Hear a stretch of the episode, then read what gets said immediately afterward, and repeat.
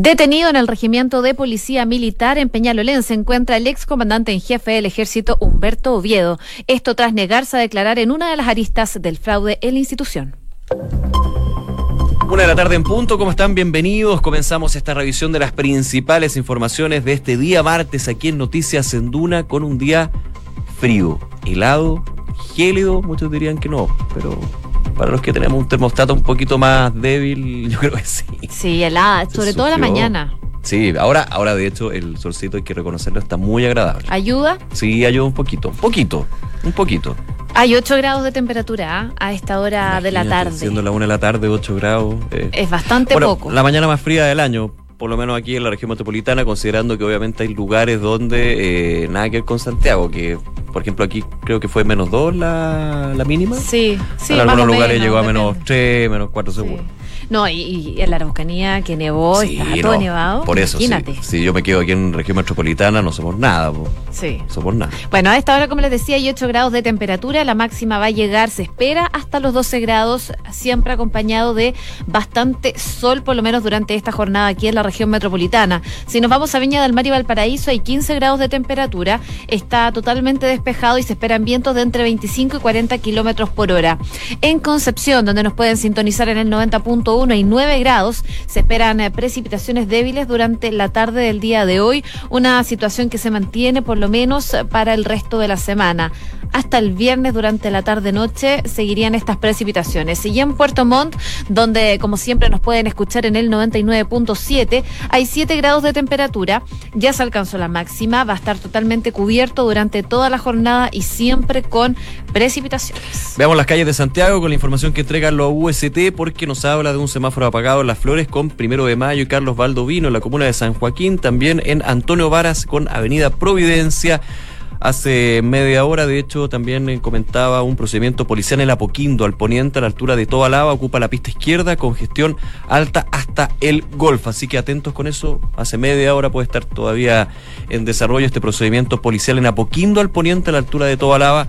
Se está ocupando la pista izquierda, por eso hay congestión alta en la calle El Golf. Además, semáforo apagado en Monseñor Edwards con Echenique en la comuna de La Reina y Amonátegui con Alameda en Santiago. Ya se restituyó el tránsito por la Alameda, recordemos, durante esta mañana una manifestación del el Colegio de Profesores que terminó con detenidos, entre ellos el eh, titular del gremio, Mario Aguilar, por estar eh, sentado en la calzada. A juicio de carabineros estaba interrumpiendo lo que era el tránsito, libre tránsito de los vehículos y por ende también hubo ahí detenciones, pero ya se han habilitado las pistas de vehículos particulares en Alameda al Poniente al llegar a Teatinos. Oye, y a propósito de marcha, estaba viendo la unidad operativa de control de tránsito, pero en Valparaíso y dan cuenta del tránsito suspendido por Avenida Valparaíso entre Translaviña eh, y Villanelo por una marcha también. A eso de las 12 ya se estaba suspendiendo el tránsito por esa zona, así que a tener precaución si tienen que pasar por ahí a buscar vías alternativas. Una de la tarde con tres minutos, casi cuatro minutos. Vamos a revisar las principales informaciones en el resumen que entregamos con los titulares. El presidente Sebastián Piñera pidió acelerar el tranco en la reforma previsional para que esté vigente en enero del año 2020. El mandatario abordó hoy los diálogos que ha sostenido con los parlamentarios de la Falange que lo acompañan en su gira presidencial para alcanzar un protocolo de acuerdo en el proyecto de pensiones. Además, y en medio de su gira por Medio Oriente, el presidente Piñera aseguró que la embajada de Chile en Israel se mantendrá en Tel Aviv el mandatario desestimó mover la sede diplomática de nuestro país a Jerusalén y aseguró que es partidario de que haya un Estado israelita y un Estado palestino. La jueza Romy Rutherford ordenó la detención del ex comandante en jefe del ejército Humberto Oviedo. El ex alto oficial castrense es investigado por el uso de los gastos reservados. Se negó a declarar ante la magistrada. Estados Unidos se opone a la libertad de Carlos Cardún, quien declara hoy por primera vez la causa en su contra. La diligencia se realiza en la Corte de Suprema y el empresario será notificado de la solicitud de extradición en la que se piden 35 años de presidio y una multa de hasta 600 mil dólares.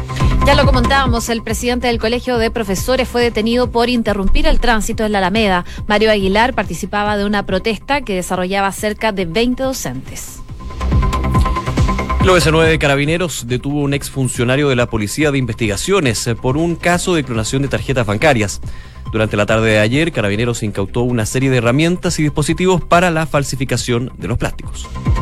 La Fiscalía confirmó que los restos encontrados en una bodega de Conchalí corresponden a Fernanda Maciel, una joven que se encontraba desaparecida desde febrero del año 2018.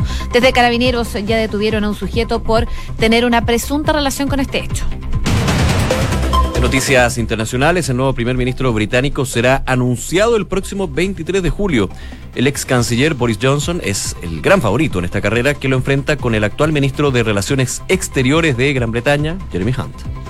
Un avión de la Fuerza Aérea Rusia llegó a Venezuela para proveer de mantenimiento de servicios militares. El viceministro de Relaciones Exteriores ruso indicó que la cooperación entre ambas naciones no posee elementos que desestabilicen la región y que todo se trata del cumplimiento de contratos. La Corte Suprema de Brasil aplazó la audiencia en la que se tratará un nuevo pedido de libertad de Luis Ignacio Lula da Silva. La presidenta de la segunda sala, la magistrada Carmen Lucía Antunes, retiró de la agenda de juicios el proceso de habeas corpus solicitado por los abogados del expresidente y no especificó cuándo volverá a ser evaluado. Tras eh, el 1 a 0 ante Uruguay, la selección chilena clasificó a los cuartos de final como segundo del grupo 6. Se va a medir el viernes a las 19 horas ante Colombia por los cuartos de final. La selección eh, cafetalera avanzó como líder del grupo B tras ganar todos sus compromisos. Una de la tarde con seis minutos. Una de las noticias, por supuesto, que se ha conocido en los últimos minutos. Se esperaba justamente la declaración que prestaría el ex comandante jefe del ejército, Humberto Viedo, ante eh, la ministra en visita, Romy Rutherford, quien se dirigió a eh, el domicilio del general en retiro en la comuna de Vitacura. Esto en el marco de la causa Empresas de Turismo, que investiga malversación de fondos públicos en viajes del ejército, entre otros temas. Recordemos que por este caso ya está detenido el ex comandante jefe del ejército Juan Miguel Fuente Alba en el batallón militar de Peñalolén. Bueno, la información que se conoció hace algunos minutos es que finalmente la jueza Rutherford determinó la detención del ex comandante del ejército, Humberto Oviedo, justamente al eh, batallón de Peñalolén debido a obstrucción a la justicia. Eso es lo que ha trascendido hasta el minuto de la decisión que tuvo la ministra en visita para detener al eh, máximo titular del ejército, donde estará también, eh, donde está actualmente el eh, ex general Fuente Alba, recordemos, se le acusa de malversación de fondos públicos y también de enriquecimiento ilícito, una de las causas que están siendo investigadas y que tiene novedades con respecto a este otro general en retiro del ejército. A ver, si recapitulamos, recapitulamos un poco, eh, a él se le había citado declarar durante esta semana, ya se había conocido esa situación. Lo que habían hecho desde su defensa es interponer un recurso ante la Corte Marcial para evitar entonces que Oviedo declarara nuevamente. Recordemos que ella lo había hecho anteriormente por el larista eh, que investiga también la jueza Romy Radenford por el caso Empresas de Turismo, esta vez por eh, malversación de fondos eh, y el uso de gastos entonces del ejército. Él fue ex comandante, fue comandante del ejército en los años 2014 y 2018 y tenía que declarar ahora en esta arista. ¿Qué pasó? Bueno, interpusieron este recurso para no declarar algo que se demora en verse. La Corte Marcial lo debería ver el día de hoy. La jueza Radenford también tenía que responder a este requerimiento que hacía la defensa y se iban a demorar cerca de cinco días. Así que. Te sumo algo, también había recurrido la defensa de Oviedo al Tribunal Constitucional. Sí, pero es en el caso de lo de empresas de turismo. Perfecto, eso. Este caso es otra arista, este, de, esta misma investigación en el fondo. De la, arista madre, digamos. Claro. Entonces, en este caso habían recurrido a esta instancia para evitar que declarara. Como se iba a demorar, igualmente iba a llegar la ministra en visita Romy Radenford a su domicilio para tomar la declaración. Y como él se negó, se esperaba entonces que si se negaba, lo tomaran detenido. Así que finalmente se concretó esta situación. Eh, Oviedo se negó a declarar ante esta arista que investiga la ministra en visita. Y por supuesto, habló durante la mañana el abogado de Humberto Oviedo, Gonzalo Rodríguez, y esto fue lo que dijo.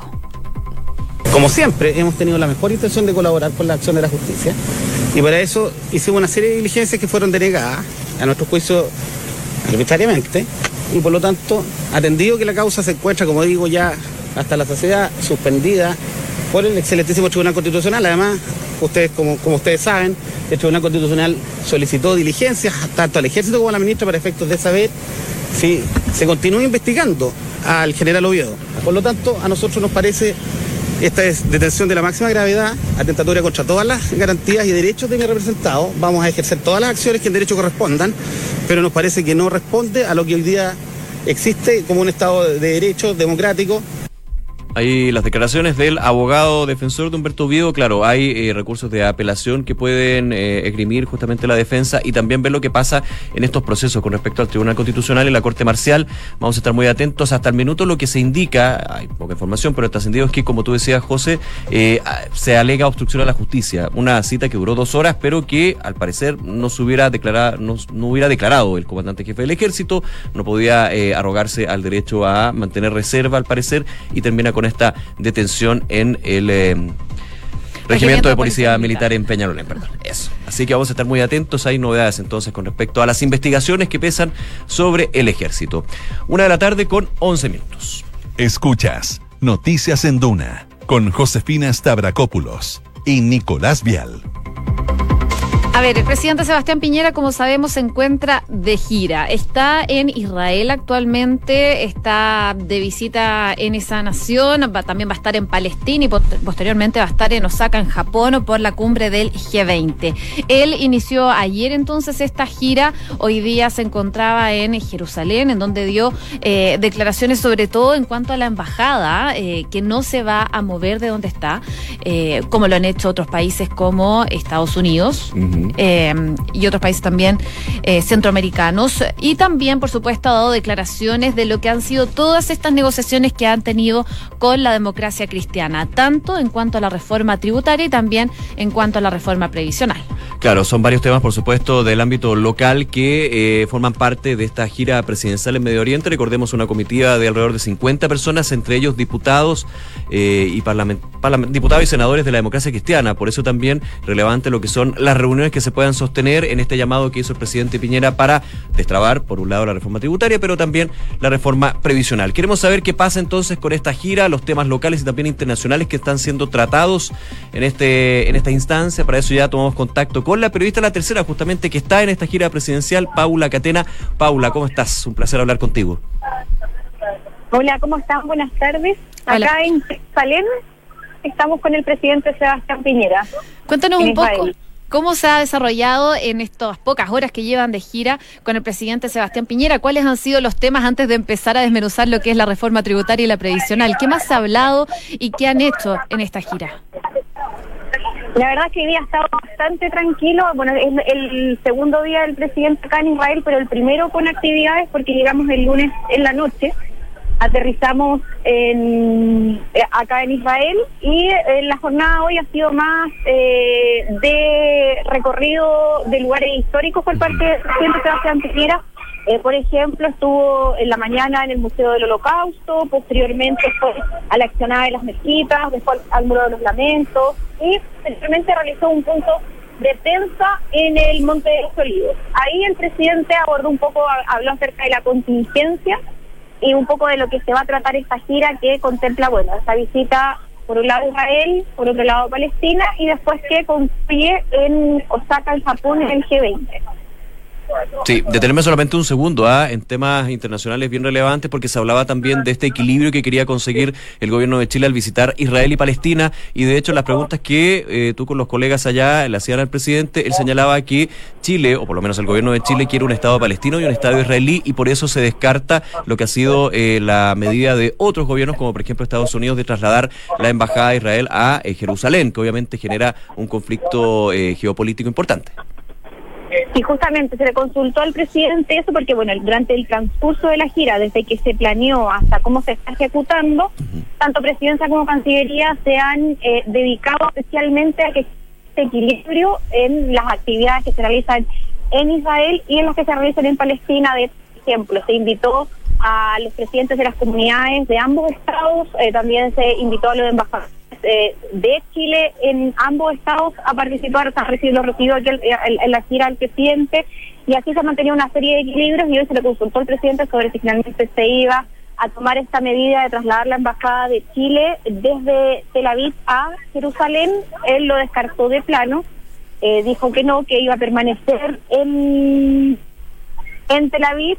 ¿Por qué? Porque él apela al derecho que tienen ambos estados, uno por un lado a, o sea, la soberanía de Palestina y por otro el derecho que dice eh, tiene Israel para mantener fronteras seguras. Esa es la, la, dinámica que se ha mantenido acá. Hubo durante el recorrido de la mañana incluso una pequeña tensión eh, entre la comunidad palestina porque eh, asistió al recorrido que se hizo por Jerusalén Oriental el embajador de, mm, eh, de Israel en Chile, lo que no cayó muy bien en la comunidad y de hecho los parlamentarios, por ejemplo, les cuento de la UBI que andan acá, que son, eh, o sea, que, están ligados a la comunidad palestina, que es el senador Iván Moreira y el diputado Gaona, hicieron esta inquietud al presidente Sebastián Piñera ante la jornada, para que se respetaran estos equilibrios de los que de, los que se habla.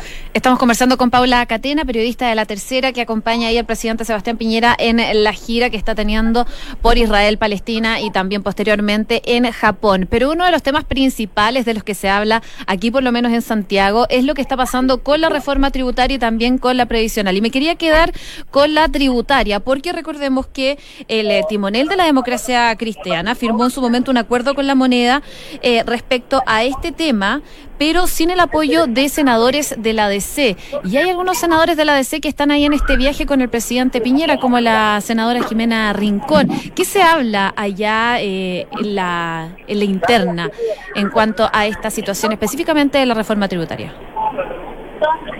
Bueno, de la reforma tributaria se conversó en el avión presidencial cuando íbamos en la escala, o sea, cuando íbamos viajando de Santiago a Madrid, el lugar donde se hizo en la escala previamente a llegar a Israel. En ese trayecto, el presidente Sebastián Piñera abordó las dos reformas, tanto la tributaria como la previsional. En esa conversación que después eh, continuó en las mismas instalaciones del aeropuerto en Madrid, el presidente, bueno, transmitió con todos los, el, acuerdo alcanzado el día domingo con la democracia cristiana y abordó también acerca em, de, de, lo que había ocurrido finalmente con el resto de los senadores de la ADC, de que no todos se estaban plegando. Se recordó, por ejemplo, los dichos del senador Francisco Buenchimilla, que eh, manifestó resistencia al respecto. ¿Y qué es lo que dijo la senadora eh, Rincón? Que ella iba a esperar a ver las indicaciones que presentara el gobierno antes de presentar una postura al respecto definitiva, porque él dijo, ella transmitía finalmente de que finalmente el presidente Sebastián Piñera sabe que existen dos cámaras que son distintas. Y por esta misma razón, por lo que pasó con la postura de los senadores de la DC, es que el presidente Sebastián Piñera, según dicen en el gobierno, está tan interesado también en interceder o en intervenir en que se concrete un acuerdo, un protocolo de acuerdo también en la reforma de pensiones, pero que se amarre desde el inicio, por así decirlo, también a los senadores. Y por eso se ha tenido conversaciones durante este viaje también con la senadora Rincón y con el diputado Gabriel Frieder, que forma parte de la comitiva eh, de los parlamentarios que lo acompañan en este viaje, y les ha pedido también, le ha, transmitido que existe voluntad del gobierno para alcanzar este, este acuerdo, que por cierto lo estaban llevando las negociaciones ya hace bastantes semanas eh, los ministros Nicolás Maquiver del Trabajo y de las Express Gonzalo Blumer. Bien, Paula Catena, periodista de la tercera, que está justamente en la gira del presidente Piñera en Medio Oriente. Muchísimas gracias nuevamente por este contacto con Duna y invitar a todos a eh, seguir lo que es el reporteo de Paula en la edición impresa de la tercera y por supuesto también en la tercera.com. Muchísimas gracias, Paula, que esté muy bien. Gracias, Paula. Buenas tardes, que estén bien. Un abrazo, chao. Una de la tarde con 19 minutos. Noticias en Duna con Josefina Stavrakopoulos y Nicolás Vial. Hoy ya han pasado algunas semanas desde que se inició este paro de profesores. Específicamente se inició el 29 de marzo este paro a nivel nacional y al parecer está bastante lejos de terminar. Han tenido varias reuniones eh, el Colegio de Profesores eh, con el subsecretario de Educación Raúl Figueroa, pero al parecer no ha habido humo blanco y de hecho este lunes se comenzó una cuarta semana de movilizaciones. En medio del movimiento han habido masivas marchas y el gobierno ha señalado que no hay justificación para la continuidad de esta movilización. Incluso ayer la vocera de gobierno, Cecilia Pérez, aseguró que el paro tiene una motivación más bien política, apuntando eh, intereses del Partido Humanista de evaluar la opción del líder del gremio, Mario Aguilar, persona que fue detenida el día de hoy. Sí, fue detenida por eh, con un grupo de 20 profesores estar sentado, dicen, en la calzada de la Alameda, a juicio de carabineros están interrumpiendo el libre tránsito, por eso fueron detenidos y luego librado, si no me equivoco, pues ya estaba escuchando unas declaraciones de Mario Aguilar. Sobre el tema de eh, la acusación que lanza la ministra vocera, claro, es un reportaje que salió en el diario La Tercera el fin de semana y de hecho hay una carta hoy del de eh, presidente del Colegio de Profesores, Mario Aguilar, que descarta de lleno esa opción de que el Partido Humanista lo esté sondeando como eventual eh, carta para la gobernación. Eso es lo que está indicando en una carta y también en otras declaraciones el presidente del Colegio de Profesores y descartando también lo que decía la ministra vocera de Gobierno, que aquí hay un tema político desde la alta magistratura, valga la redundancia, del gremio que es representado por eh, Mario Aguilar. Hay un tema relevante, ¿ah? porque estoy revisando acá información que me llega. Un cuarto para las dos de la tarde va a haber un punto de prensa con la ministra de Educación, Marcela Cubillos, quien se va a referir justamente a la situación del paro de profesores. No hay ningún adelanto, ningún tema del que se vaya a referir. Recordemos que la mesa de negociaciones está quebrada entre los profesores y el Mineduc. Eh, principalmente era liderada por el subsecretario de Educación, Raúl Figueroa. El eh, ministerio, el gremio, perdón, el colegio de profesores ha solicitado que sea la ministra de Educación, Marcela Cubillos, quien se siente en la mesa para eh, revelar lo, develar lo que son algunos de los puntos que han estado en negociación y que todavía no encuentran ningún humo blanco y se mantienen entonces las manifestaciones de los profesores y quizás lo más grave, evidentemente, eh, cientos de cientos de estudiantes que están sin clases debido justamente a este paro nacional. Hay cerca de las 2 de la tarde entonces una declaración de la ministra Cubillos que nos va a mantener muy atentos porque podría tener algunas luces si hay acercamientos o si más bien es una postura de la ministra de Educación que ya recordemos estuvo con esta polémica el fin de semana mientras visitaba eh, en forma particular el cementerio general y fue eh, increpada. increpada justamente por una profesora quien la trató de incompetente, hubo toda una discusión desde el gremio del colegio de profesores dijeron que el lugar era inadecuado, era, estaba, era incorrecto el lugar donde se hizo esta, eh, esta afrenta por parte de la profesora, pero que eh, lo que postulaba la, la, docente en este caso era dentro de lo que estaba justamente hablando el eh, gremio, de que no se ha podido lograr ningún tipo de acercamientos y que se ha hablado de displicencia por parte de la ministra de Educación, Marcela Cubillo, sobre el petitorio que ha presentado el gremio. Una con 22 minutos. Noticias en Duna, con Josefina Stavrakopoulos y Nicolás Vial. Oye, mientras acá hace mucho, mucho frío, en otras partes del mundo hace mucho, mucho calor. Mucho calor. De hecho, en Europa están sufriendo con fuerza un fenómeno que ya han pasado ¿ah? en estas épocas, pero hace un par de años. Alemania, en España, eh, temperaturas sobre los 40 grados en este verano que eh, no, no está dando nos está dando un respiro para los europeos. Así es, porque a partir de este miércoles la primera gran ola de calor de la temporada está prometiendo causar de alguna forma estragos y también amenazas con romper récord de hace 70 años, de 35 grados Celsius previstos en varios países del viejo continente. El fenómeno incluso podría extenderse hasta la próxima semana y se marca todo esto en el ingreso de un aire muy cálido que proviene, ¿sabes de dónde? De África.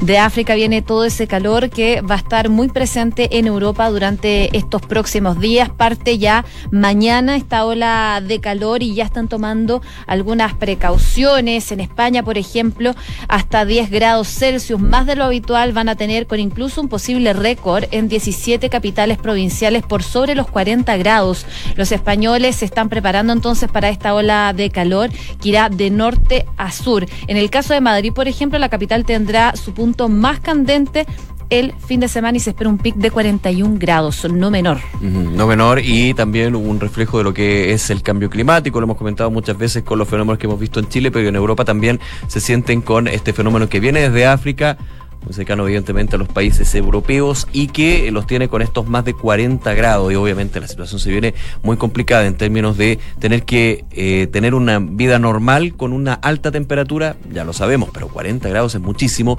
Y eh, lo más preocupante la situación de salud de los adultos mayores, de los niños, eh, de aquellos enfermos crónicos, la situación de asistencia en Europa se pone en alerta justamente por esta ola de calor que va a enfrentarlos a temperaturas por sobre los 40 grados.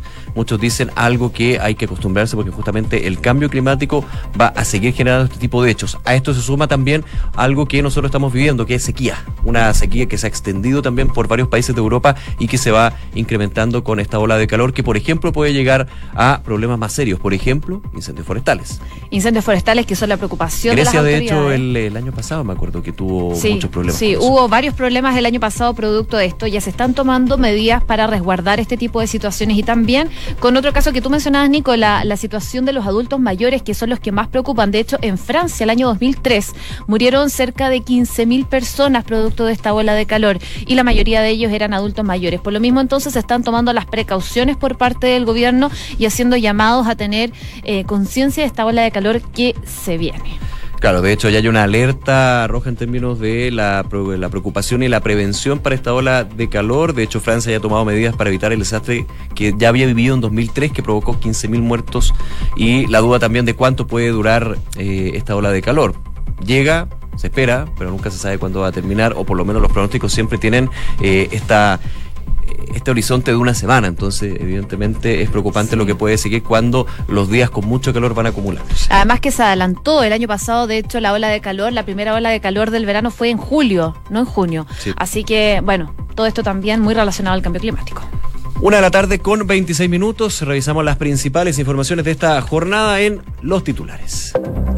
El presidente Sebastián Piñera pidió acelerar el tranco en la reforma previsional para que esté vigente en enero del 2020. El mandatario abordó hoy los diálogos que ha sostenido con los parlamentarios de la Falange que lo acompañan en su gira presidencial para poder alcanzar un protocolo de acuerdo en el proyecto de pensiones. Además, y en medio de su gira por Medio Oriente, el presidente Piñera aseguró que la embajada de Chile en Israel se mantendrá en Tel Aviv. El mandatario desestimó mover la sede diplomática de nuestro país a Jerusalén y aseguró que es partidario de que haya un Estado israelita y un Estado palestino. La jueza Rami Rodenford ordenó la detención del ex comandante en jefe del ejército Humberto Oviedo. El ex alto oficial castrense es investigado por el uso de los gastos reservados. Se negó a declarar ante la magistrada. El nuevo primer ministro británico será anunciado el próximo 23 de julio. El ex canciller Boris Johnson es gran favorito en esta carrera que lo enfrenta con el actual ministro de Relaciones Exteriores, Jeremy Hunt. La Corte Suprema de Brasil aplazó la audiencia en la que se tratará un nuevo pedido de libertad de Lula da Silva. La presidenta de la segunda sala, la magistrada Carmen Lucía Antunes, retiró eh, de la agenda estos juicios eh, del proceso de habeas corpus solicitado por los abogados del ex mandatario. En el fútbol, tras el 1 a 0 ante Uruguay, la selección chilena clasificó a cuartos de final como segunda del grupo C y se medirá este viernes a las 7 de la tarde frente a Colombia por los cuartos de final de la Copa América. La selección cafetalera avanzó como líder del grupo B tras